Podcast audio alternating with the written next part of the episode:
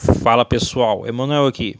E hoje eu vim falar sobre uma relação entre as plantas e alguns indivíduos da natureza. As plantas são seres vivos que, como todos os outros, se reproduzem, crescem e morrem. Durante a sua vida, as plantas praticam uma coisa chamada de polinização, que é basicamente a transferência das células reprodutivas masculinas por meio dos grãos de pólen até o receptor feminino de outra planta que acontece por meio dos agentes polinizadores.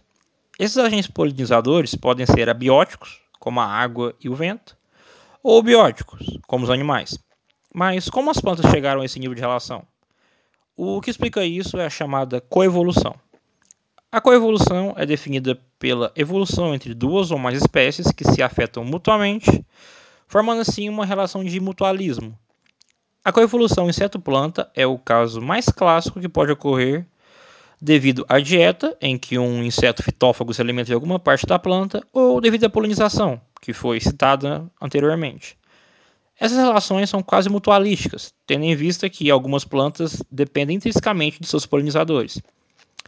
A polinização entomófila, por meio de insetos, começou pelos besouros, devido ao seu olfato aburado, fazendo com que eles se atraíssem por, por flores com odores fortes.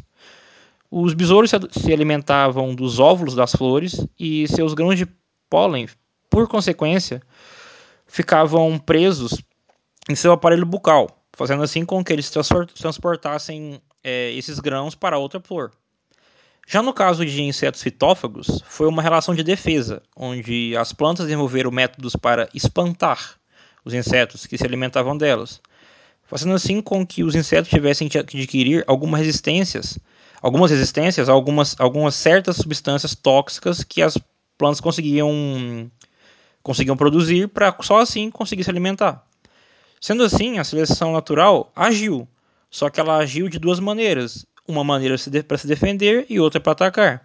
Por isso, nem todas as plantas são polinizadas mesmo, pelas mesmas formas e nem pelos mesmos animais, devido à modificação e à diferenciação que foi sofrida durante a seleção natural.